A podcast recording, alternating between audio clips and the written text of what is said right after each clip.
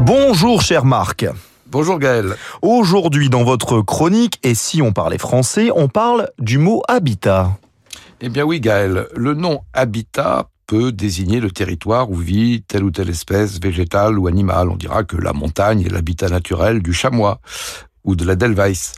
Euh, peut désigner aussi un mode d'occupation de l'espace par des groupes humains, l'habitat rural, l'habitat urbain, euh, l'habitat groupé, l'habitat dispersé. Et, enfin, l'ensemble des conditions d'habitation d'une population, on dit une aide du gouvernement pour améliorer l'habitat. Mais on ne doit en aucun cas lui donner un sens concret et en faire un synonyme de logement, d'habitation, de maison.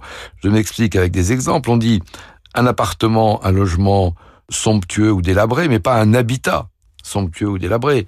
Euh, on dira vivre dans une euh, pauvre demeure, mais pas vivre dans un pauvre habitat. L'habitat est plus général et le logement est plus particulier. Et votre maison marque c'est Radio Classique, double ration aujourd'hui. On se retrouve dans les Esprits Libres tout à l'heure en direct à 8h40. Dans quelques secondes, David Doucan, les coulisses de la politique. Il est 7h24.